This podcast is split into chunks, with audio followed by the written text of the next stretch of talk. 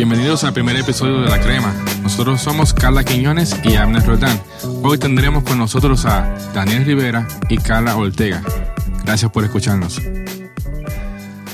Pues, oye, Dani, ¿cómo comenzaste en el café? Bueno, eh, comencé en el café en el 2006, eh, una oportunidad de trabajo, estando en la universidad, eh, en Café Colado, en Viejo San Juan. Eh, estuve cerca de este coffee shop, amistades mías trabajaban ahí y probé una taza y me convencieron de que estaban trabajando café de Puerto Rico de alta calidad y que estaban apoyando a los agricultores. Eh, y es ahí donde te digo que comienzo a, ver una oportunidad, comienzo a trabajar en el coffee shop y no es hasta que me veo con clientes y recordando tal vez historias de, de vivencia, eh, de ser de familias agricultoras y, y caficultoras en Puerto Rico, que, que me veo eh, inquietado por querer hablar más del café, querer convencer a la gente de que compre mejor café por ayudar a los agricultores. Yo creo que ahí 2006 Café Colado fue donde yo comienzo a, a abordar eh, el tema del café como, como barista. Pero antes de entrar a Café Colado en el 2006, ¿no había visto a un barista o alguien haciendo más café en una máquina expreso? No, no, realmente antes del 2006, así, en mi experiencia, no nunca había visto a nadie que me dijera que estaba haciendo un expreso con un café o, o distinto, mejor, eh, y menos utilizando el término de barista. No fue hasta que llevaba como, yo te diría, como nueve meses, un año, que entonces ahí fue donde llegaron otras personas de la misma, de, de, del mismo negocio, que tenían negocios de café, que...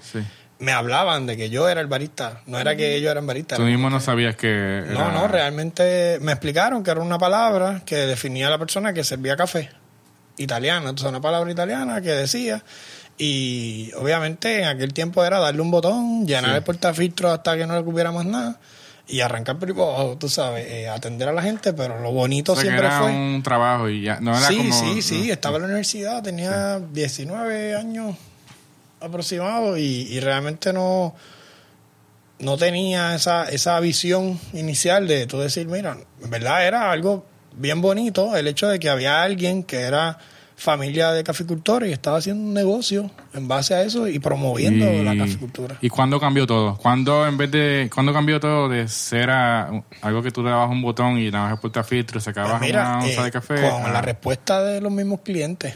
Oye, el café te queda bien, ¿qué hiciste? Okay. Empieza a. Eh, obviamente, yo siempre trato de, de, ir rápido con esto, pero eh, crecí de finca agrícola y, y, soy hijo y nieto de personas que son hábiles con las manos. Medidas, trabajaron carpintería, banistería Ajá. y la agricultura, o sea, que tienen noción de cuando quieren algo, lo tienen que realizar ellos. Eh, y cuando llegué a la barra fue como utilizar una máquina de cortar madera, tú sabes, yo tenía que sacar cuánto era lo que le iba a echar para que saliera esto. Igual que un panel, yo lo tengo que medir para cortarlo y crear ese gabinete, ese mueble, eh, que era lo que tenía fresco en ese momento. Me había graduado en el 2005 de, de banistería, eh, había entrado a la universidad a estudiar educación y fue ese, esa mezcla hace que yo quiera hablar de algo que me gusta y que apoya lo que soy como individuo y como familia que en ese momento pues reaccionaba a un negocio.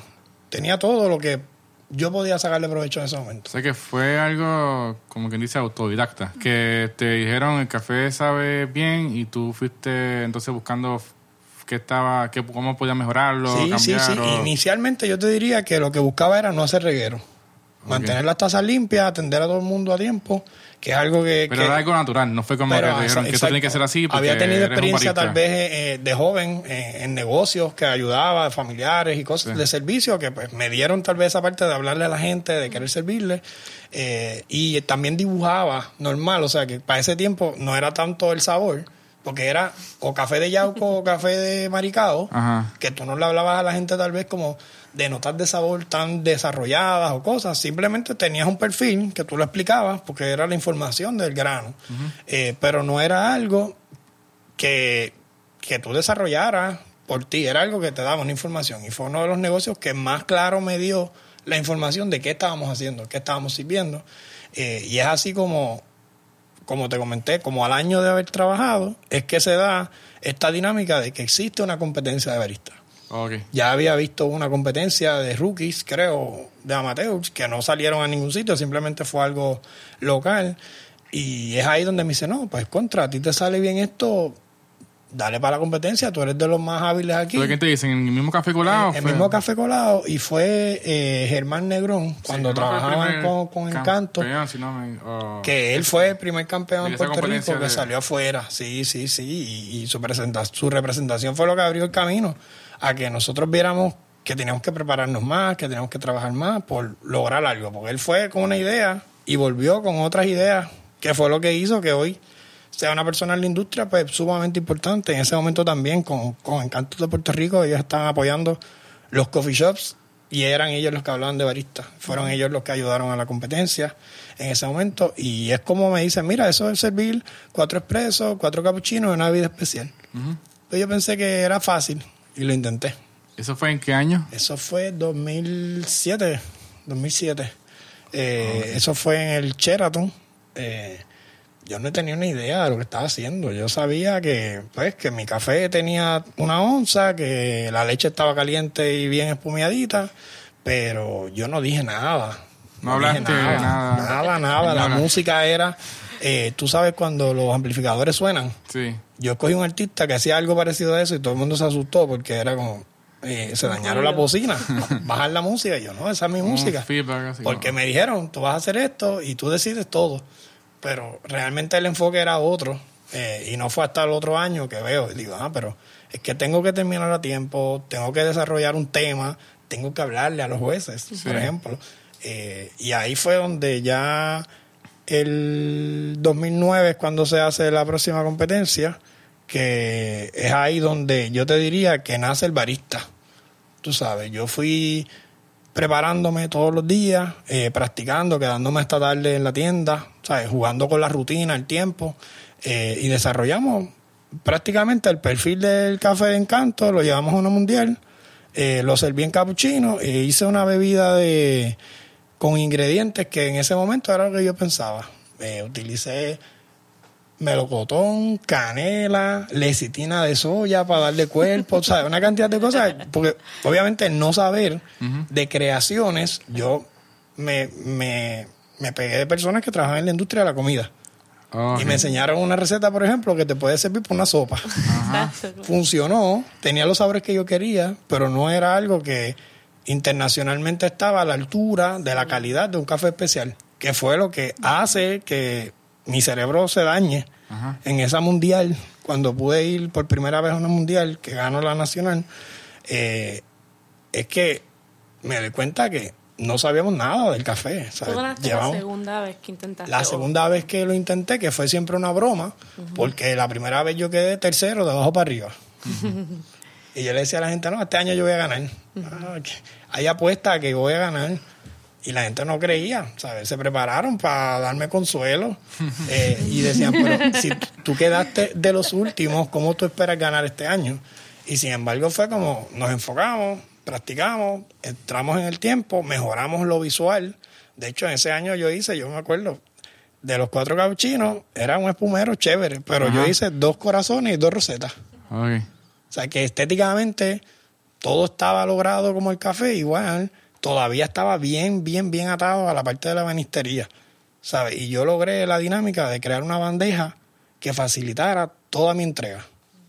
Entonces yo terminaba los cafés y ya la bandeja estaba lista con los platos. O sea, yo resté como minuto y medio Ajá. de movimientos buscando una bandeja pues que fuera fácil para servir y eso hizo que la gente se diera cuenta que había un nivel de detalles que tú podías seguir trabajándolo y es ahí como y eso pasó aquí pasó en otros países igual porque eh, nosotros empezamos en 2006 y hay países como México que empezaron en 2010 sabes Eh, hay hay diferencias pero eh, dentro de vimos cómo podíamos detallar más buscando eso, ¿sabes? El mejor servicio, la mejor calidad y pues llevar el, el, el barismo a una profesión más seria.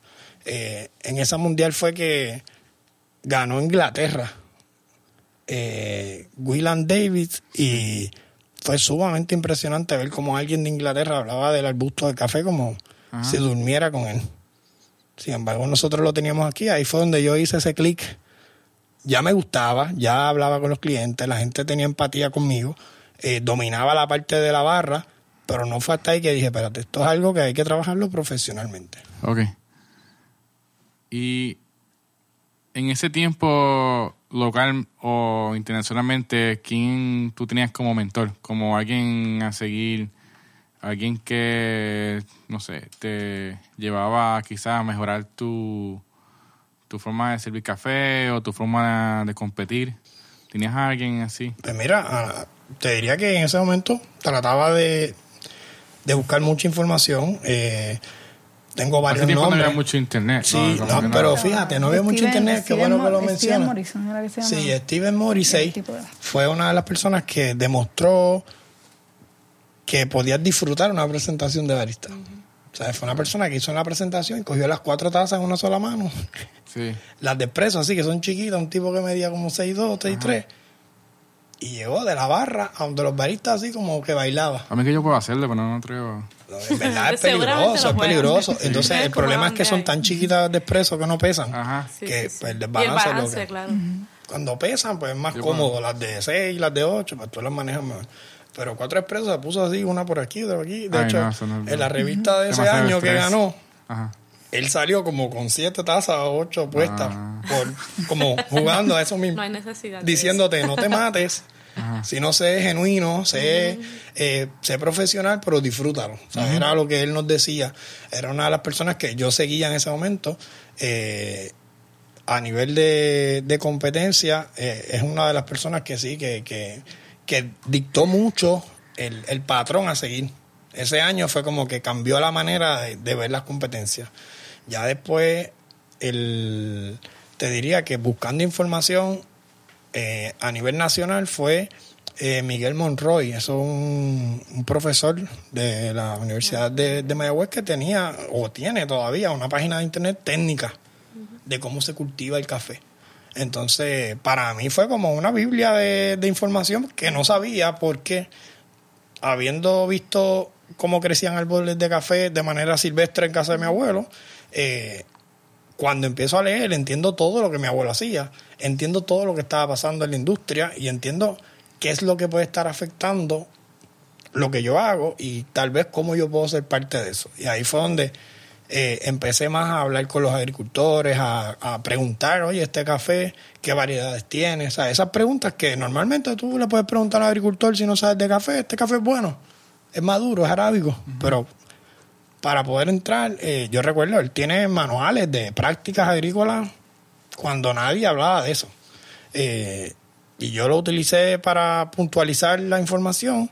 Eh, te diría que la misma Erika Reyes, tú sabes, la pasión con la que ella habla de, de- del negocio, el afán por ser una persona exitosa, fue, una, fue una mentora, tú sabes, en muchas direcciones, pero ciertamente yo creo que era más bien el, el querer aprender, el querer ver, eh, y ese pensamiento de que países que no cultivan café podían hablar de la planta como si la conocieran, era como, me hacía sentir mal. Yo decía, yo quiero saber más del café eh, y ser más útil dentro de esto. Y, y fue así como, como lo hice, para ese tiempo estaban como los baristas que más tiempo llevaban, eran eh, Pedro Trilla y Janina Prim, tú sabes, esas, eh, fueron los dos baristas que arrancaron, como quien dice, en Cagua, eh, algo que era un movimiento individual para ellos, para su pueblo, para su comunidad. No fue hasta que empezó en San Juan, que salió noticias, que tú sabes, hizo un boom más grande. Sí. eh, y obviamente nos añadimos muchos más a, a lo que fueron los coffee shop y los negocios. Para nosotros también fue eh, nuestra primera experiencia con barista fue en Cagua, que fue con allí, Carla y yo cuando éramos jevos, pues frecuentábamos, yo era de Juncos y ella era de San Juan, se nos encontrábamos en Cagua. Punto y medio, era él medio. o a Plaza Centro con los viejitos o, o a la plaza. Y ahí fue como, como dicen, el aha moment de probar un café diferente al que usualmente tomaba en casa de la abuela o casa de mi mamá por las tardes o algo. Y ahí, desde ahí fue que empezamos buscando lugares que fueran parecidos a ese. Y no había muchos lugares. No, yo no conocía de café colado en ese momento. Y ahí fue como que dije, esto, esto me está interesante. eh, Yo creo que después descubriste en Atorreyes, barista era que se llamaba. o- Ah, uno- ba- barista barista- expreso sí, bar, sí, wow, Enid Guerra, Guerra. sí. Porque tú trabajabas cerca, Barlú, o trabajabas en un banco. que ahí- después de eso vivíamos en Río Piedra, San José de Río Piedra y yo trabajaba en Guaynabo una cuando era maestro, entonces pasaba siempre por ahí para ir para, para casa. Y paré de casualidad y ahí fue que conocí a Rey, a Quique. Ya te conocen los Texidor. Los tesis Los también estaban ahí, eso fue ahí. como 2009, 2009, 10, por ahí porque ahí fue que no. Sí. Cintia. Cintia trabajó. Cintia, Sí, sí, ya. exacto, Sí. sí, sí. Y entonces yo también, ahí fue también, yo aunque no era barista, pero empezaba a, pre- a buscar en internet, o siempre ver los artículos que salían, y entonces vi también de las competencias y eso que, que, que habían en ese tiempo. Me acuerdo de una competencia en Plaza América, no sé cuál fue. 2012. Ah, esto fue más. Que ahí tú ganaste en esa, ¿no? Sí, esa, Erika estaba corriendo las competencias de ese Exacto. año. Que fue en el tercer piso. ajá. esa fue la primera vez que, Para- yo, que yo fui a competir. Que sí, que se Que yo fui a como la competir. Ah, porque la- las otras fueron así Porque como la de- otra era como eh, era como Caíste. un- una sombra, una sombra intentando hacer algo Sí. mudo, porque no realmente no había un contexto explicado de la presentación ni Sí. ni abordaba ninguna cosa importante, era simplemente yo hacía como el que juega básquet, la tira al aro y sigue corriendo, tú sabes. Así yo hacía. Imitar. Y fue la primera vez que trabajaste con un café. Ah, esa vez se preparó un específico, café. Porque estabas comenzando con San Pedro. Ahí yo, trabajaba contigo para eso. Yo fui a la final ese, creo- no sé si fue domingo, y después abajo fue la premiación. Exacto. Que también compitió Aguayo. Y- Para mí que en ese tiempo yo pensaba que Aguayo y, y Goris eran la misma persona. no, no sabía hacer, Bueno, abrieron un negocio juntos. no sabía diferenciarlo. Y. Jesús llegó segundo, ¿no? Ese fue. oh. No, Iche quedó Iche. segundo lugar. Yo sé. Y Jesús- Y Juan había sido el campeón anterior. ¿Quién? Juan, ¿no? ¿Quién es No. Porque yo recuerdo a Juan en esa competencia. Porque él participó, Juan Pablo. El Ah, Juan Pablo, ah, él no, participó. Juan Pablo, Juan Pablo quedó como cuarto lugar. Sí, Sí, yo Juan Pablo, cuando yo participé la primera vez, ya él había participado en una competencia. Ajá. O sea, Y comenzó como Café Mami, ¿verdad? Sí, trabajaba directamente con las promociones de Café Mami. Yo recuerdo, tengo la imagen de todo ahí, pero no, Sí. no había conectado con nada. Pero ahora mismo hubo una que la hizo en Guerra con, Eso con fue el Germán, coffee- en el Coffee Cast. Cast. Ese fue el que Eso ganó se hizo con, Jesús. con Sam's Club, que volvemos. Ah, Era- el, el barismo fue un tema de momento que Sí, estalló sí, sí. y todas las compañías trataron de, de- Sí, de sí. ponerlo. Pero era muy joven todavía la industria, era muy joven los negocios, o sea, todavía le faltaba eh, eh, esa madurez. En, en- Si no en me lo que equivoco, por ejemplo, 2009 para 2010 fue que se hizo la primera competencia de lateral que la trabajaron con el Coffee Cast. Coffee fue al gusto de Sam's Club. Al gusto de Sam's, Y exacto. esa fue la primera de lateral, esa fue la que ganaste. Y la segunda que hicieron ahí, que entonces incluyeron lateral, barista y todo, esa fue el 2011, esa fue la que ganó Jesús, pero representó a Edgardo en Esa Colombia. fue la de Colombia. Sí. Colombia. Ganó Colombia. Después de ahí es que las agarra Erika y esa es la de Plaza que tú recuerdas. Y hubo otra en el escambrón, ¿no? ¿No? En el escambrón. Con María Rosa. No, Ah, eso eso fue, yo no en, en Bodegán. En. Eso fue 2013.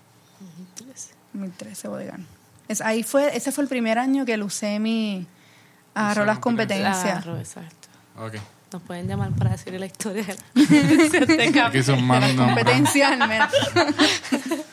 Ahí pero- yo fui entonces la, la siguiente fue que Exacto. empezaron en Coffee Expo, ¿o no? Am, ahí cuando entraste fue después de la de Bodegal, ¿verdad? Sí, fue 2014, esa, regresamos al Coffee Expo, Coffee porque Expo. anteriormente ya se había hecho en esa área, pero como con Sam's Club y estas cosas. Ya aquí era el campeonato nacional. Sí, que ahí también tú ganaste y después en 2015 fue... Y el lugar es en Sidra. ¿no? Y que en nadie Sidra. fue en Sidra. Sí, que ese Sí, lugar estuvo esa era de Ron Caribe, era. Ajá, Sí, sí, pero- sí, Cosa sí. así. Que también Sí, Entonces- pero ciertamente fue lo mismo. Fue la búsqueda de auspiciar Sí.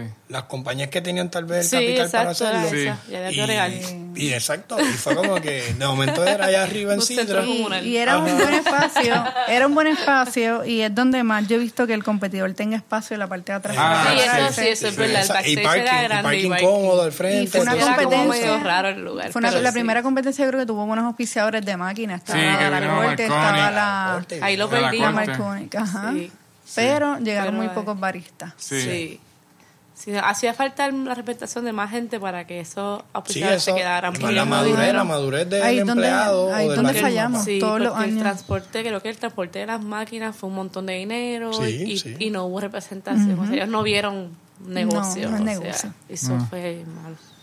Entonces, tú, ¿cuándo, ¿cuándo fue la última vez que ganaste? La, La última, Que- competiste. la última vez que competiste fue para Dublín, si yo no me equivoco, 2016. 2016. 2017 vino María, ¿verdad? 2017, sí. Sí. 2018 no hubo 2016. competencia. Ya sé que rápido de entre María. No hubo competencia y este año tampoco va a haber de barista. Son, ya van tres años de la años. Ok. última de barista. Pues, para los que no conozcan la, co- la competencia de que estamos hablando, ya hemos tratado de competencia, que son las de. que en. Puerto Rico por lo menos se hacen las de barista, latte art y la de coffee in good spirit. Pues Dani ha ganado múltiples veces la de barista y la latte art más de una vez. Una ocasión. Y, el, y esto es se hace anualmente, una vez al año, obviamente. Y entonces el barista que gana en cada competencia, en cada categoría, viaja a la mundial. ¿Y cuántas veces ha ganado? Bueno, la de barista, cinco, en cinco ocasiones Sí. he podido ganar acá y salir a, a representar. Y la de latear una, Ajá. en una ocasión. Ok. Esa, Y podría preguntar cuál ha sido como que el- tu país o la competencia favorita que ha estado de esas cinco, tal vez. Yo sé que todas tienen algo, Sí, pero la sí, más sí, sí. memorable de todas. pues mira, yo diría, es que todo está en hacia dónde va la pregunta. Si es por número, yo digo que Italia, ¿verdad? Italia, sí, Italia fue el... Ah, bueno, fue por Rimini, posición. la posición y el- Quedamos 30 y se sintió que estábamos felices en primer lugar. ganado, porque fue, por ejemplo, fue un año que como bien dice, tú ganas aquí, pero vas a la mundial y uno lo dice así fácil, pero Eso sí. nacionalmente hay un trabajo fuerte e internacional tiene más peso todavía el trabajo. Sí, porque la gente piensa que ganaste en Puerto Rico, ya eres, eh, lograste Sí, el eres tope el duro, y exacto. vas allá a hacer lo que sea porque allá está más duro. No, realmente, ahora es que realmente vas a, entonces a... a, a tú representar- validas, tú a validas validar tu, eso. tu experiencia en la nacional con la idea de que cuando vas a la mundial tú representes lo que es el- Claro. el, barista Yo- de tu país yo o, cuando o el competía, estándar alto. Yo practicaba eh, para la competencia de Puerto Rico, practicaba como si fuera para la mundial.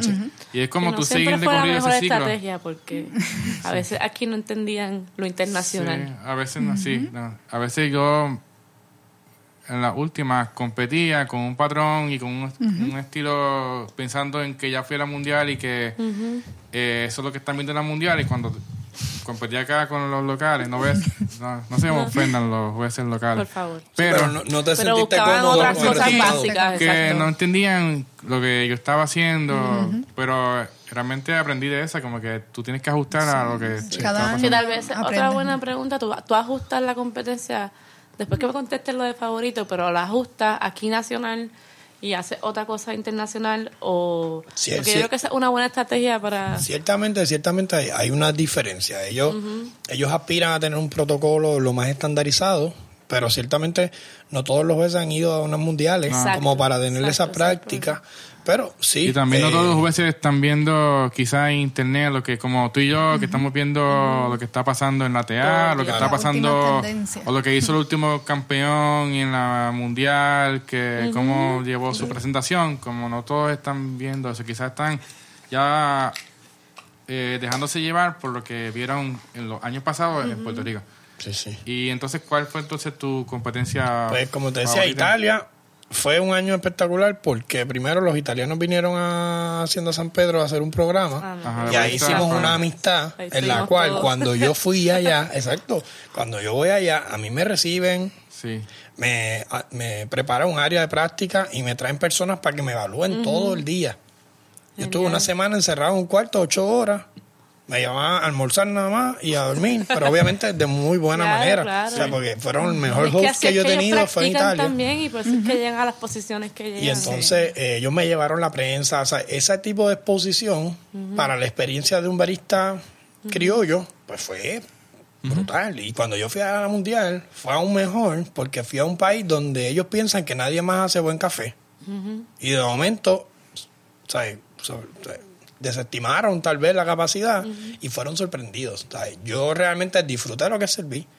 Yo tosté el café allá, o sea, y tuve unos pasos bien logrados que me dieron la comodidad y yo llegué 30 por primera vez, tú sabes, de mis números, de Sí, mis porque números está. 30. Yo me imagino ellos allí, donde nació el expreso, y ellos van a pensar que el puertorriqueño no va a pasarle, pero llegaste Exacto. más que. el- Más Sí, que el barista italiano, ¿no? Y ese año, exacto, él en su caso, que sabiendo de café, teniendo los auspicios y todo, Y que hizo tremenda presentación. hizo una presentación brutal. Él tiene un dominio de- del Sí. escenario. Ya como, Ya, ya como, ya como. ya como que él también nos dio hospedaje Sí, cuando fuimos nosotros Italia. fuimos, no, Italia Nos quedamos en su Nosotros casa. fuimos fueron para a, Milán Corte, ¿verdad? A un entrenamiento con Dara En Corte, Milán, y después bajamos entonces a, Sí. a donde Giacomo y él nos hospedó y En fue no- de, nos dio de todo allá. Sí, como que sí. De eso- hecho, es el barista votaron. campeón este año. Sí, ¿no? Porque sí, otra vez, sí. Yo creo que este año llega a la final. Debe, debe, se lo merece porque realmente el trabajo que hace es serio y duro. Ese ¿sabes? año él trabajó una pieza que podía hacer un blend en Ah, el Ah, yo eso fue con-.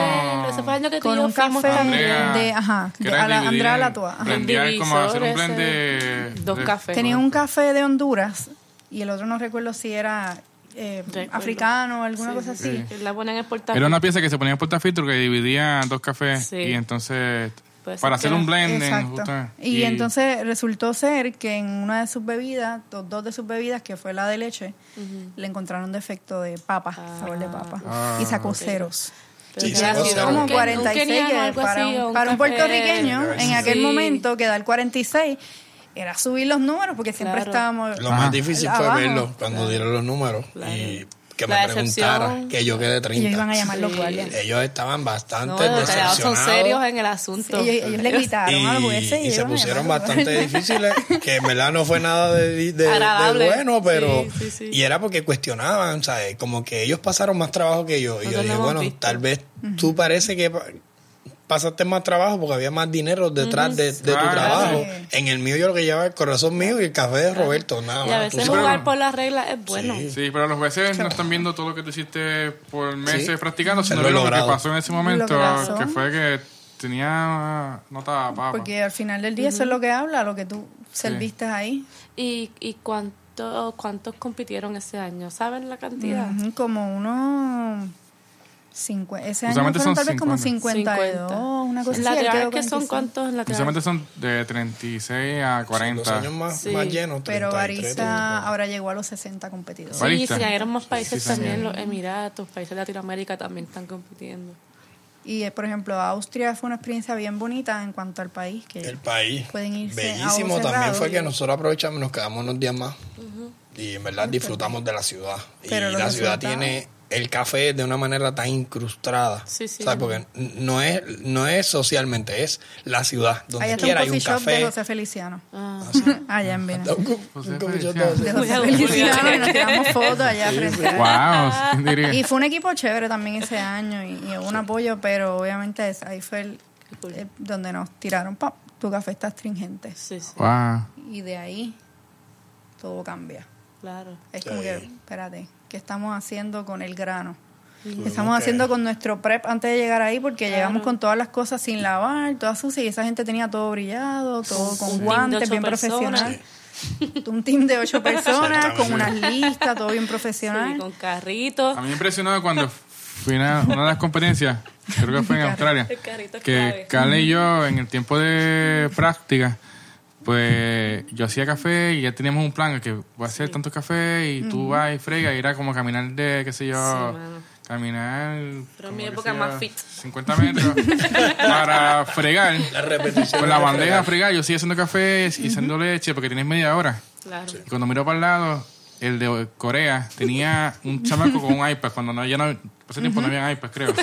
Un iPad con todo el diseño y el- todas las anotaciones. Tenía un chamaco eh, haciendo shots, uno, dos o tres fregando. Y un relevo para llegar al. Ah. Grabando una Había una cadena. de gente para fregar. Y tenía él solamente haciendo leche. Ah, no, sí, sí, haciendo leche. Alguien haciendo leche y él sirviendo. Sí, viendo. Padrón. Como yo dije, ah, sí, ¿qué sí. es Alguien igual que él de bueno haciendo leche. Haciendo leche. Él haciendo el y él patrón. simplemente Sí. hacía el patrón. Sí, ciertamente. Mira, sí. mira la, la bobería, como que también aprender que hay que cargar con dos envases uno con agua limpia, Exacto. otro con, Bueno, otro mira con la dinámica de lavábamos del jam. la misma Sí. Nosotros, sea, logramos la lista de materiales que se usó en el, en el Festival de Jayuya para ese jam. eh, se presentó y la reducimos a que era una bandeja nada más. O sea, eran dos bandejas, seis tazas, tres jarras. El tamper, una brocha y la pesa. O sea, allí no había nada más aparte de los equipos que dejó que eso pasara. Porque el fregadero en Jayuya era donde, después de pasar el parque y debajo de aquel aguacero, pues no, nosotros llenamos un bucket de agua, el otro de pasa, esto y se lavan.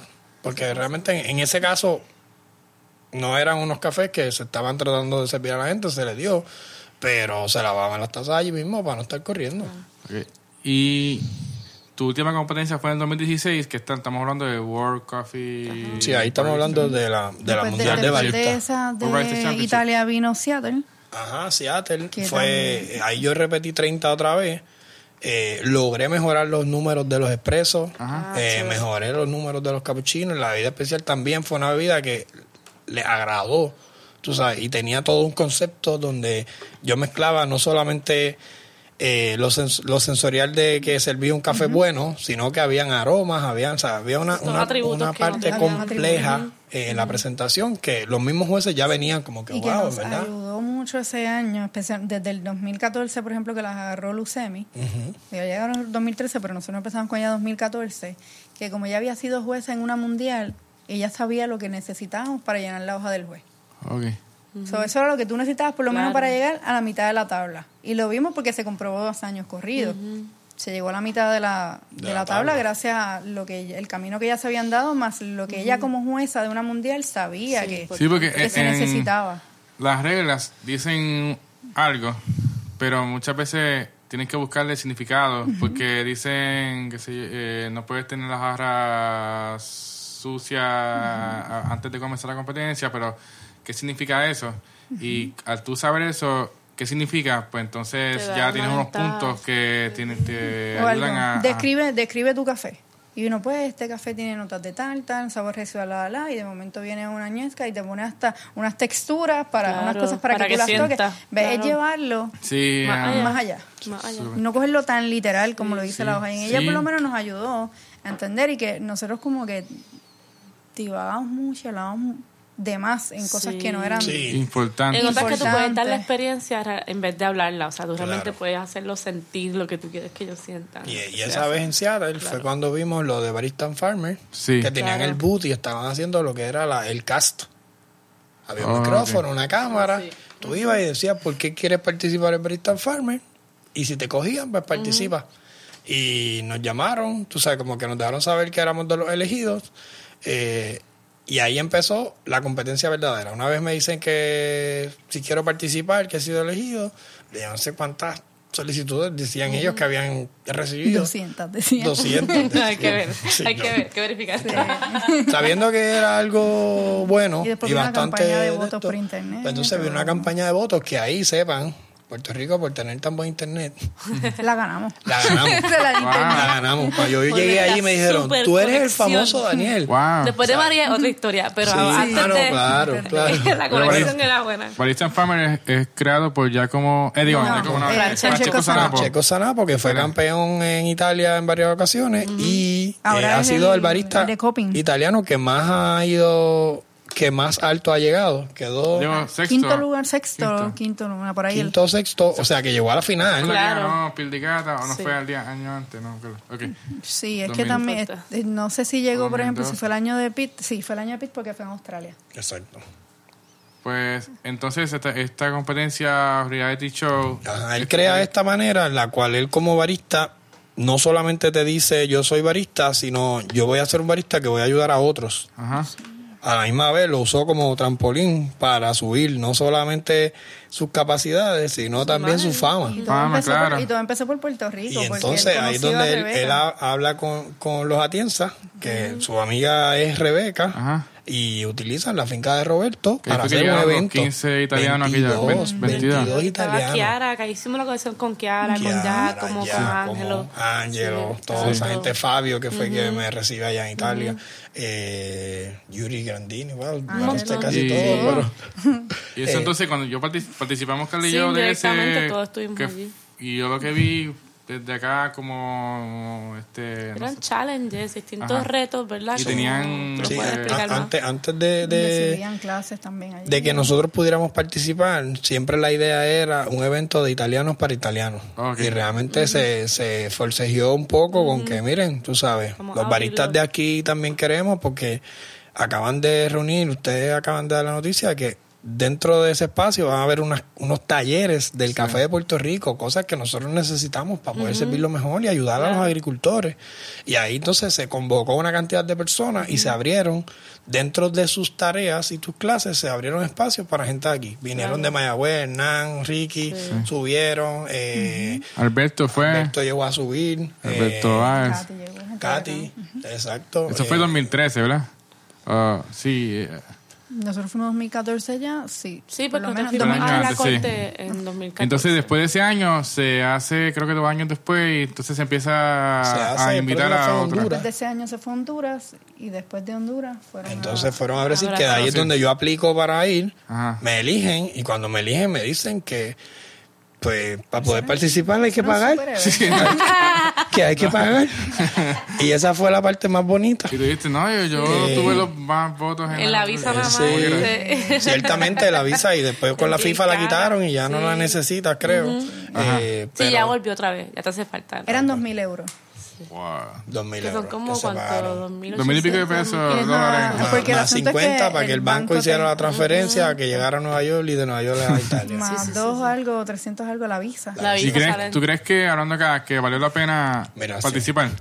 Sí, Eh, es un evento el cual está enfocado en la, en la alta calidad del servicio que ciertamente yo como barista aquí en los años que llevo todavía es la hora que hay cantidad de detalles que nosotros tenemos que aprender, que dominar, que practicar eh, porque hay mucha gente estudiando a nivel científico lo que pasa en reacción todo al café, tú sabes, desde que el sol le da por la mañana hasta por la tarde, lo que pasa cuando lo recogen, todo ese tipo de detalles, todavía hay cosas que nosotros lo tenemos porque lo hemos heredado de generaciones anteriores, pero todavía no hemos desarrollado la parte del servicio. Sí.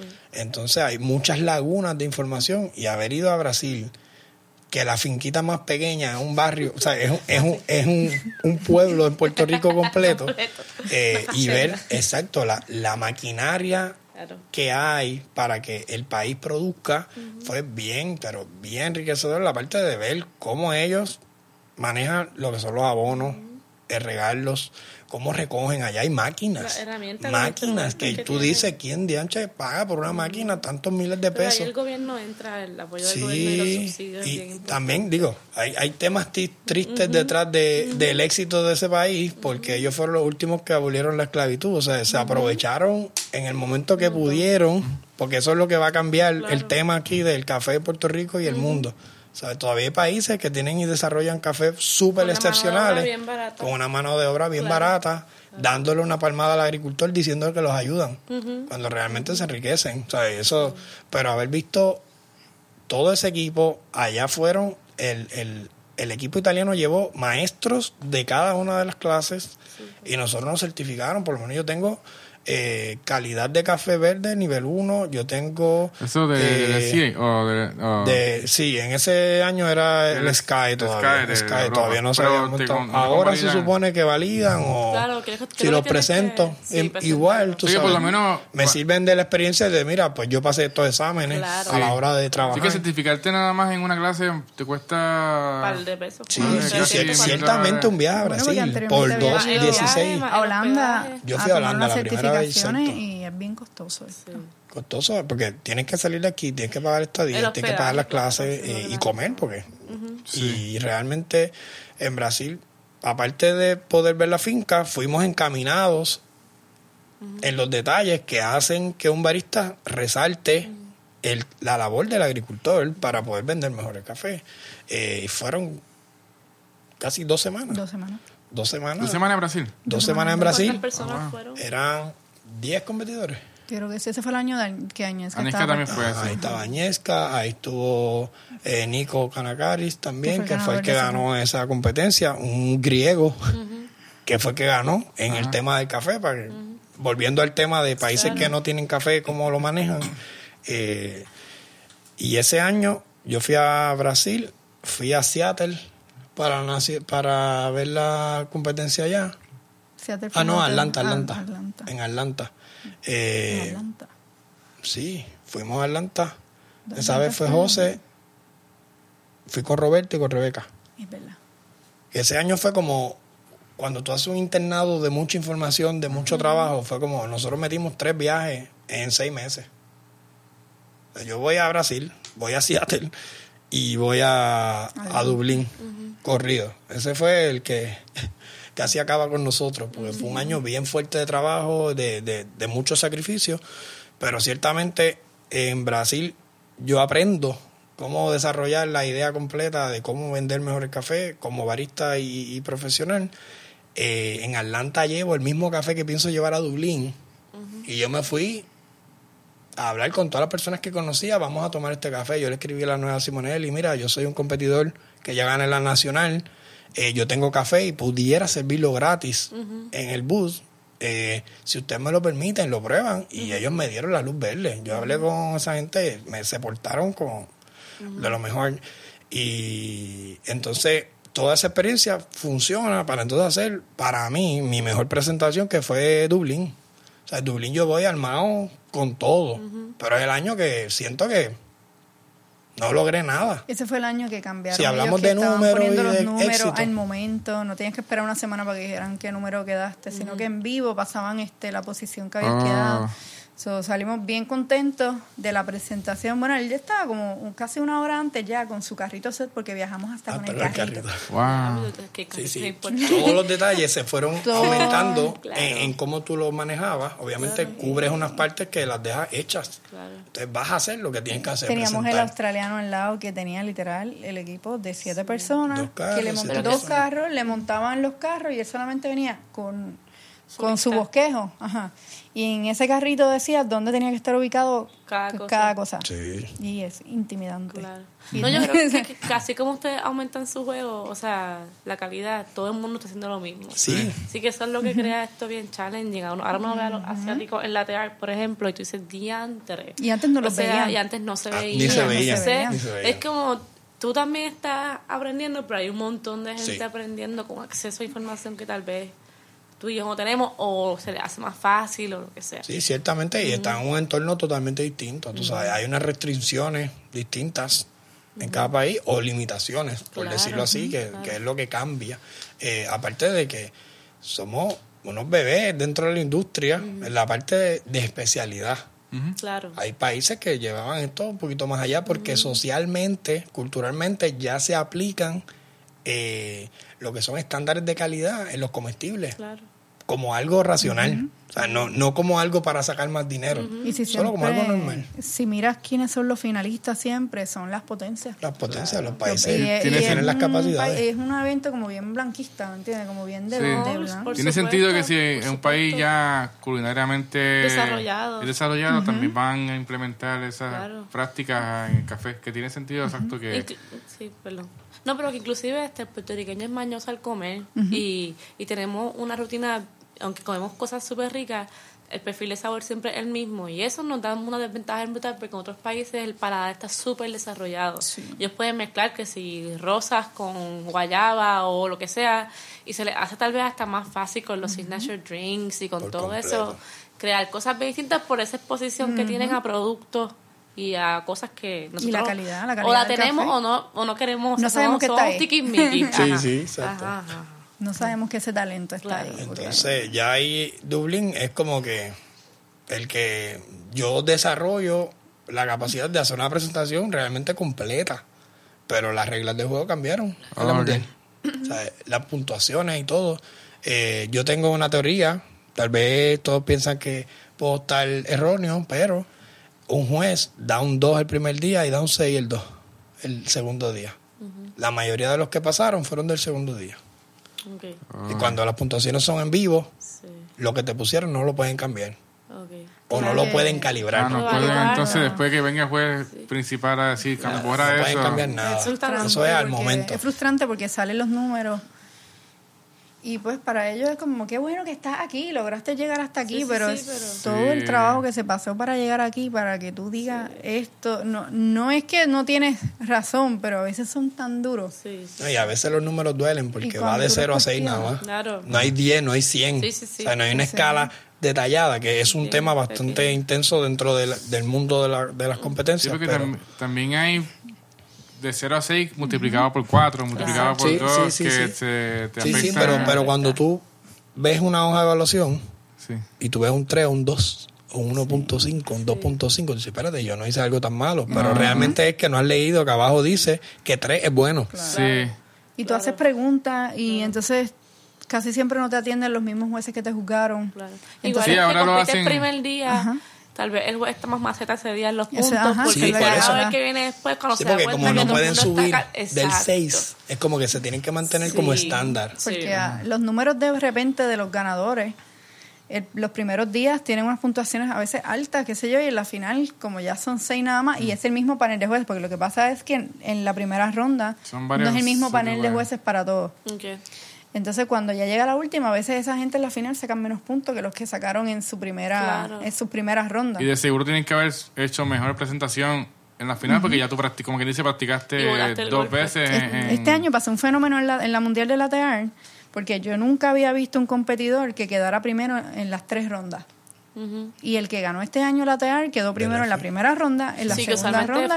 yo nunca había visto una cosa así. Sí, normalmente el que más bajito que queda de los finalistas Sí, después Sube. sube. O sea, de- del, Hace 6, un del 6 al copia. 9, ese número siempre como que se queda mordido y el segundo día viene pan, y el tercero lo acaban. Así que lo que ese muchacho logró allí, yo nunca, había visto, nunca lo yo había nunca lo había visto. Y yo, Pero- y yo soy fanática de seguir la- las Sí. listas, aunque a mí Claro, no, no claro. ajá, porque me gusta ver Sí, yo, cómo yo qué país. todavía tú- voy atrás y veo listas que yo competí o, o veo también las de ahora y veo quién, exacto, quién. Y hay gente que estuvo en el fondo igual que nosotros y Ah, claro. Agnieszka quedaba por debajo de Daniel. siempre Llevaba la misma por cantidad de años que Daniel compitiendo aproximadamente.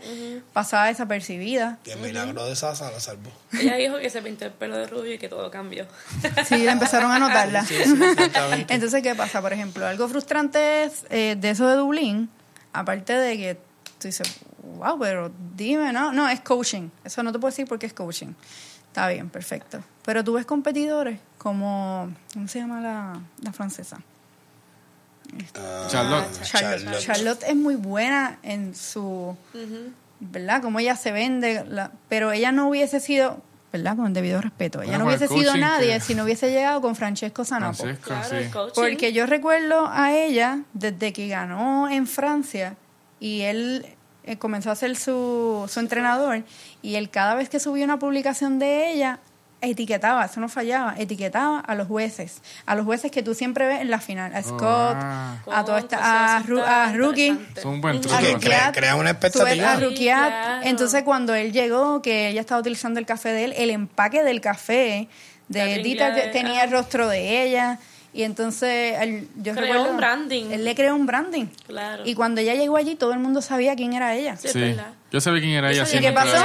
El próximo ella. año, Sí. cuando ella volvió a competir, Claro. gente como Rukiat, que él, etiquetaba en la primera vez que ella fue, era parte del equipo de entrenamiento equipo de de ella. Ah. Que ciertamente son jueces que de alguna manera imparcial, porque yo obviamente en esa parte, y lo digo abiertamente y, y me, me retractaré si me dicen lo contrario, eh, realmente los jueces en una mundial se supone que en una competencia no tengan ninguna relación con No, el competidor. totalmente Y sin embargo, en esas competencias, cuando tú vas, de momento tú como boricua te dicen, no, tú puedes entrar más que con tu entrenador, es el único que tiene pase y tú. Y de momento entras y hay 15 personas por cada grupo y de las 15 personas también hay cuatro jueces. Los cuatro jueces de la mundial. Claro. ¿Cómo yo voy a estar tranquilo de que la evaluación sea? Sí, Pero ¿cómo va a claro, confiar? No es que uno sea Co- un mal perdedor, es que cómo uno va a confiar en, Yo, en en eso, la claro. primera competencia que fuimos, No me yo, eh, ya conocíamos de, tema, de antes a Sonja Grant, que nosotros la, la amamos. Y yo la conocí, entonces ella siempre es súper a fuego. Y Para los que no conozcan, ella es una juez de Is- Islandia, de de Iceland. Islandia y la encargada de las reglas de los eventos Ella fue de las creadoras, de las primeras que Y ha estuvo venido a Puerto creando- Rico Ya con venía a Puerto Rico. parte de- del Roasters Guild. Pues entonces es yo la de- conocía y backstage en el día de competencia y estaba hablando con alguien y yo fui donde ella bien pompeado y ella me miró tan serio, como que me saludó. Y yo. ¿qué diablo? ¿Qué carajo yo hice? Sí, sí, y sí. entonces ahí yo me di cuenta que ella estaba en su modo de Claro. juez. Y De yo, juez. de- después de eso, los jueces son, este, Alejado. ah, que yo como al, al ver que hay competidores Pero que eso ha cambiado, porque entonces cruzan esas rayas. Sí, pero como que si tú eres entonces un competidor hay una separación con el juez porque Claro. para ver como que, que está pasando eso de que hay competidores que tienen entonces a juez que son Sí, pues yo puedo coaches. entender que tu National Body te acompañe. Y eso debería ser compulsorio. Sí. Donde el National Body, en la hora, o sea, de alguna manera el evento programe para que el National Body esté contigo en tus tiempos de práctica. Ajá. Porque es la persona que espera que tú hagas lo mejor. Pero ciertamente el, el programa de la competencia no lo permite porque ellos están súper ocupados. Pero ciertamente ves como otros jueces entran a calibrarle los molinos, Y uno a probar los ¿verdad? Porque cafés. un juez se paga, se paga todo para Sí. estar allí, pero Sí. yo creo que si tú tienes un trabajo tan serio como el juzgar a otras personas, ¿verdad? Como por respeto, no deberías involucrarte en las presentaciones Sí, de... no, no, No, es no, un es sentido común también. Porque aunque uno diga, yo no voy a juzgarlo, yo es que no te voy a juzgar, ok, pero tú vas a juzgar a mi competencia. Claro. También. Entonces, yo puedo, digo, yo estoy hablando de más, probablemente. Yo puedo jugar a algo que tal vez puede llegar a seis, pues no estaba tan bueno. Claro, claro. Se presta para ese tipo No, de... y más ahora que, porque para los que no saben, eh, antes eh, la hoja era entonces a papel y tú eh, la llenabas a- con lápiz, ¿no? Como digo, los jueces. Y entonces después, eh, en el salón de los jueces, con el juez principal, entonces se podían... se Cambiar, podían entonces, calibrar. porque si un juez daba un 3 y el otro 5, el juez principal decía, pero ¿qué pasó ahí? Es que entonces, si en, ¿cómo tu llegamos a hoja, entre si en tu hoja no está justificado, Justificado. esa puntuación debidamente justificada, ahí es donde entonces te ponen... Que eso Por es eso muy es bueno que una que, hoja de que evaluación pase, siempre tiene todo lo malo. El head judge Claro. tiene que probar todo lo que tú Sí, probaste. que tiene su propia hoja. Pero entonces ahora hacer todo digital, que todo aparece al momento y no se puede cambiar, entonces Uy, se sí, presta sí. también a que... Ellos tienen un momento de calibración. Ok. Pero, por ejemplo, es al momento, ya. Sí, sí, sí. No, Cuando en Dublín, las hojas que nos entregan, que nos entregaron las hojas, se les escapó una hoja que es un regaño que le están dando a uno de los jueces. Eso está por ahí, eso está por ahí. Y si nosotros tenemos eso guardado en casa, Wow. te lo tenemos guardado, lo tenemos guardado. Y puedo buscarlo hasta un email a ver si lo tengo, porque como yo tengo que enviarle eso a- al. National Body y toda la cosa, Sí. Eh, ellos mismos también se dan cuenta, como ellos son jueces, esto fue un regaño. O sea, esa hoja se escapó y vino Ajá. para acá. Y le están preguntando, ¿cómo tú estás? Le acabas de decir que su café estaba tal, tal, y solamente le diste esta puntuación. Como que, ¿en serio? Sí, sí, En sí. serio, Oh, en serio. Sí, que ellos tienen beef, beef entre ellos mismos allá adentro. entero, y tú dices, ¿te fijas cómo funciona esto? Sí. ¿Por qué? Porque soy de, de Puerto Rico. Claro. Si esto mismo lo hubiese hecho el americano Claro. Claro. o el italiano, la historia hubiese sido distinta. Eso es una conversación que ahora el SCA con, con la Unión Global está intentando como que hablar de temas de diversidad igual y todo, pero hay que ser, como tú dijiste, esto es bien blanco, o sea, historia bien blanca. Sí, una industria bien y bien privilegiada también. Como tú El me que dices tiene que- más herramientas, Ajá, más acceso, igual que el social media. Ah, ahora entró el social media que tal vez cuando Amel competía o cuando tú en los mexicanos no era tan fuerte. Pero ahora el social media juega un rol bien brutal. y El que tiene chavos para pagarle a un marketer, o el que tiene chavos para que alguien le cobre las redes sociales. O sea, entra toda una dinámica bien. Sí, no, en el porque- 2009 nosotros Bien fuimos distinta. eh, eh, reseñados. Te voy a decir que era Cory, se llamaba la muchacha, trabajaba en barista eh, Expresso Bar. Eh, Carlos Tesidor y yo. Tres baristas en el 2009 en la revista Caras. Los Reyes del Café. Ajá. Nosotros lo que hacíamos era atender a la gente, tú sabes. Y fue como ese intento, por, lo traigo a Claro. colación por la parte de que ahora tú lo puedes subir en un post hasta tú mismo. Claro. Como que mira, me gusta el café. Sí, o sí. alguien te dice, mira, este es el tipo que más sabe. Sí. O, o que mejor me hace café, por ponerlo mejor. Pero eh, las primeras intenciones fueron esas, eran en revista, una revista cara. Yo nunca había visto una revista de esa antes de que me pusieran en ella. Eh, Y yo creo que, que hablando de la Tenemos competencia, que hacer un podcast solo de competencia. sí, nos desviamos. Nos que yo creo que la competencia está diseñada, digo, para que para los finalistas, de, de que para... Otra vez, eso voy a editar después.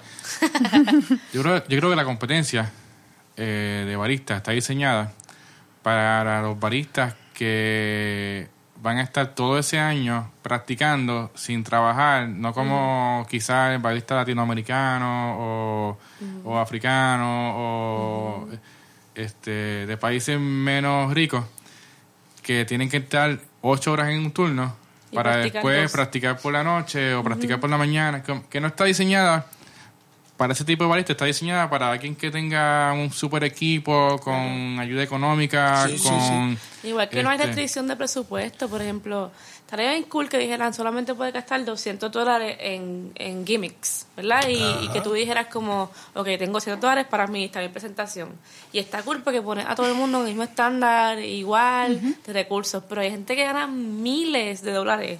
Una competencia, yo no tengo ese recurso para gastarlo y no digo que tengamos que bajarla, pero será bien nítido ver un challenge así que como como como no sé que los jueces o la competencia diga vamos a, a limitar esto Por para que todo el mundo pueda entonces realmente Sí, por eso nos gustó más entrar Coffee Master. Coffee Master, que ah, ahora que esto se... de hecho, cuando, cuando ganó el costarricense este año, que es la primera vez que Remy, que- eh, Ajá. Si quieren explicar una de las cosas Master una de las cosas que se estaba hablando era eso como que la alegría de muchas personas de verlo ganar es que al fin porque esto es algo Sí, porque esa competencia es más pareja, más, Más lo, lo que más hace. Exactamente. sí sí sí Ahí, eh, hablando de de, Coffee, ajá, Coffee Master es una competencia que se creó en Londres, ¿no?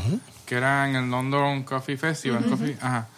Y de- ahora se hizo, se lleva haciendo dos años creo que en Nueva York, En ¿no? Nueva York, y una la competencia que tiene, que son, ¿cuántos baristas? seis disciplinas. Son de seis eh, este disciplinas. año fueron 16 a veces son 16 26 baristas, sube o- 26, depende que es del formato. entre eh, catación, eh, Son seis disciplinas. Hay mucho Eh, bebida muy especial. según los rounds cambian, eh, por lo mismo como para ver, tú sabes, te van probando, van eliminando, pero Y todos tienen el mismo equipo. sí, hay eh, como una o dos de las disciplinas que te permiten traer como que tus pesas o tus equipos, la vida especial pues, es una de ellas que te dejan utilizar todos los ingredientes que tú lleves. Pero eso lo llevas tú, tus copas y todo. Pero, por ejemplo, hay una que es hacer 10 cafés en 9 minutos, que es un ticket que ellos imprimen y te lo dan.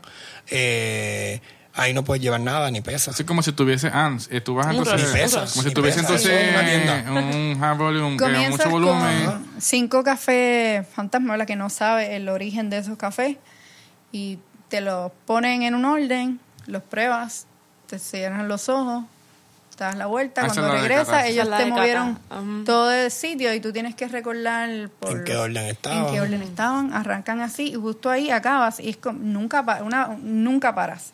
Una vez te paraste ahí hasta que no termines esas tres disciplinas de ese round, no te vas, o sea que tienes más exposición también. Y yo vi también que yo fui a esta vez que Dani compitió, en, fue en octubre, ¿no? En Nueva York. Octubre. Que yo vi y me impresionó que era, una vez catas esos cinco cafés, eh, terminaba esa, esa parte de la competencia y te decían, coge uno, el más que te gustó. Y tenías que entonces Sí, tú, brewer, ah, te iban a traer entonces a, eh, el café para entonces hacer una colada. Pero tenés que explicar sin nunca haber ¿Viste ¿sabes? el café? Porque tampoco la etiqueta, te dicen mí- cuál es, porque de hecho-. Sí, sí, pero como Ah, que no, no te dio tiempo a, a tú probar primero la colada para luego describirla. Entonces ¿no? tienes que decir nada de este café, un Etiopía, Giga Chef, lo que eh, sin nunca haber visto, porque para Sí, mí es sí. fácil nada, decir notas cuando las Hubo veo la etiqueta. Un canadiense que después de haberlo visto allí, porque fue tan simpático que como que no se me ocurrió que había estado en la final de barista, Sí. Que él nos habló desde el primer día y hasta nos intentó decir algo en español y él le adivinó los seis orígenes. Wow. Cuando le tocó probarlos en la semifinal creo que fue y decirle este café por es de Costa Rica, es de Colombia, es de así de probar de lugares que cómo cómo él llegó, pero él viaja mucho, él va a muchas fincas. Sí. Ahí volvemos a eso. porque Esa competencia reúne un montón de, de, de habilidades en las cuales te miden y comienza desde el reconocimiento basado en la experiencia de haber probado y estudiado el café. Y arrancas probando estos seis cafés ciegos y los identificas por regiones. Chévere. Y tienes Qué- que ponerlos sin saber en qué parte del mundo es. O tú tienes que haber probado tanto café como para distinguirlo y no confundir. Porque pueden haber dos países que lavan el café casi parecido. Y, Y por lo- dos notas Y lo los bonito- cruzaste. Lo bonito de esto era ver que la ventaja de uno a veces era desventaja de otro, de pero en otro lugar, este, ¿verdad? Tenía más experiencia que el otro, pero lo- al final del día lo que quería mostrarte es que todas son necesarias. No es que las Sí. domines todas, pero que tienes que tener un conocimiento Sí, De fuerte. de todo eso para poder ¿Y llamarte te acuerdas barista. cuáles eran las seis competencias? Las puedes... Eh, sí, está la del origen, que son los nueve cafés que tú los pones en las partes del mundo. Enumeras ¿sabes? de qué parte del mundo es. La de las seis tazas ciegas, que solo tienen un número. Después ellos las mueven y las tienes que devolver como un memory más bien. Eh, y la bebida especial, ese fue el primer round. Eh, la bebida especial era una bebida, en este caso, que tuviera que ver con la ciudad de Nueva York. Que ahí claro. pues entonces te dejaban a ti preparar todo y de hecho era el tema con el que suscribías en la competencia. Ah, tienes ahí que someter- el tema de María, ¿verdad? Un poco. De, de La la, diáspora. diáspora. La diáspora, La más diáspora, bien, la diáspora. eh, obviamente el tema de María entra como ya como persona dentro del evento con Claro. ellos, explicándole cuál es nuestra situación. Eh, el por qué tampoco lleve café en ese momento, era muy temprano, octubre, para te- llevar un café a, a representar allí como, Claro. como esto. Igual, eh, ya llevo tres, estaba la de latear, que es un dado. dado tres veces, tres tazas, tú contra mí. So, obviamente alguien gana dos rounds y pasó. Claro. La orden. Eh, la orden, que son los 10 cafés en 9 minutos. Está lo que es el espresso blend, que de igual manera con los mismos cafés que escogiste, tú hiciste la colada, pues en este caso no es colada, es espresso. Y tú tienes que de esos cafés mezclarlos en la medida que tú quieras que sepa a qué.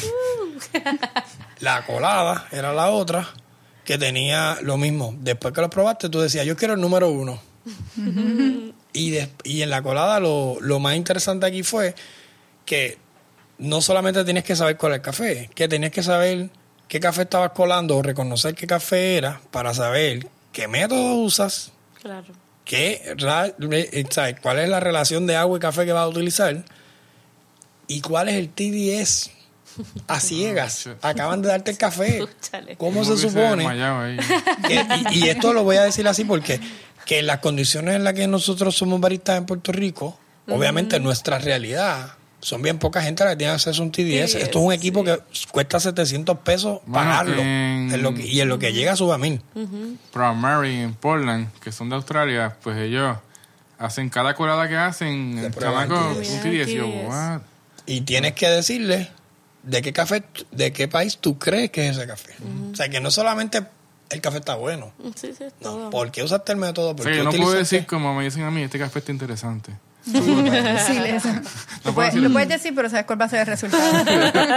Si te la quieres tirar, lo haces. ¿Y te acuerdas qué café escogiste al fin y al cabo? Al final te dijeron cuál Era fue. un café de Costa Rica. Ah, un qué café de Costa Rica. Estaba muy bueno. Pero- Pero, el TDS yo creo que no. El de la vida ¿verdad? especial, exacto. Escogimos Las mariposas, eh, las mariposas de, de Grumpy. eh, un café que dentro de, las de las notas eh, tenía lo que yo aspiro poder presentarle un café de Puerto Rico. Es que es hondureño. Eh, sí, de Honduras. Sí, de. Honduras. Sí. Entonces, pues para ir cerrando, tú nos puedes decir entonces, o a los que nos están escuchando, cómo se pueden inscribir o, o, no sé, apuntar en la- ambas competencias, la que es nacional, Bueno. más también en la esta que es nueva, que es la del New York o el London Coffee Festival, que se llama Coffee Master, ¿no? Sí, el Coffee Master, por ejemplo, hablando de las competencias, eh, el Coffee Master tiene dos eh, ciudades, Londres y Nueva York. Eh, octubre Es Nueva Nueva York y, ahora abril, pronto, si no pronto eh, 24 en la primavera sería Londres. ¿Cómo tú puedes aplicar? Ellos tienen un deadline donde tú presentas un video con los requisitos de ellos, ¿sabes? No Sí, sé cuáles serán los requisitos ahora mismo de Londres. en ese. Y entonces ya lo demás es que te acepten y llegar. ¿Cómo prepararte? Y Cada costear- una y de las dis- ay, lo cosas. Pero el trato, Es el trato es bien, este, yo lo vi parejo. Sí. Sí, sí, más justo, Como más que fair. ellos hicieron sentir a cada competidor Sí, fue, importante. fue un poco más humano, menos elitista, tal vez sería. Claro, sí, Porque en la de barista hay tanto dinero envuelto por individuos que se separan de la vida, auspiciador. ¿sabes? Se separan de la vida y no tienen esa conexión. Los, los baristas tal vez están un poco más segregados hasta que se acaba la fiesta, hasta que se acaba la competencia, entonces viene la fiesta y todos se abrazan. Tú sabes que es, ay, qué bueno que viniste, eh, y, y surgen buenas amistades, pero dentro de la competencia tú no disfrutas tal vez el backstage, tú no disfrutas el, ese La momento que está mucho más, Acá más sí, intenso. acá es mira, prueba esto y se van Acá a es, probar mira, la este café yo creo que está un poco amargo y yo creo que este café lo tostaron de más y lo pruebas y sí, pues mira, y vamos a colarlo un poquito más, más grueso para llevarlo, vamos a cambiar el método eh, y, y se dio esa dinámica dentro y fuera de la competencia con competidores como auspiciadores. Los auspiciadores fueron sumamente atentos, o sea, Slayer se encargó de un montón de cosas. Remy se llevó una Eh, Slayer, ¿no? Sí. la Es la Slayer primera vez que regalan una máquina porque es la primera vez que ellos son los organizadores. Y entonces, Y en estos eh, días lo tenían en Seattle allá, lo llevaron a, a la fábrica. Sí. Dame tu dinero. sí. Y entonces en la nacional. La o- nacional, esa está pronto ahora en marzo 30-31. Pero no hay barista, Ya, que eso está corriendo. Está lateral No hay barista, pero si tienen la, para los que dominan en la parte del lateral y, y le gusta la costelería en el café, Sí. eh, pues tiene la oportunidad, mano, de comunicarse. Creo que el barista team el que lo está corriendo ahora. Sí. A través de ellos y sus redes, pues puede entonces detallar cómo hacer la inscripción, pero entiendo que eh, lo más importante aquí es tener las ganas de hacerlo. Y el Eh, tiempo y para el tiempo practicar. para practicar, porque pues es algo serio, en lo cual no solamente vas tú a tener una experiencia, sino que vas a representar lo que es el barismo en Puerto Rico, que es lo que deberían tener como... como Repetimos, tiempo para practicar. Y es importante leer reglas, no llegar a la competencia sin haber con un solo picture, Sin las fotos impresas. sin las fotos impresas. Sí, una de las primeras cosas es buscar la definición de profesional.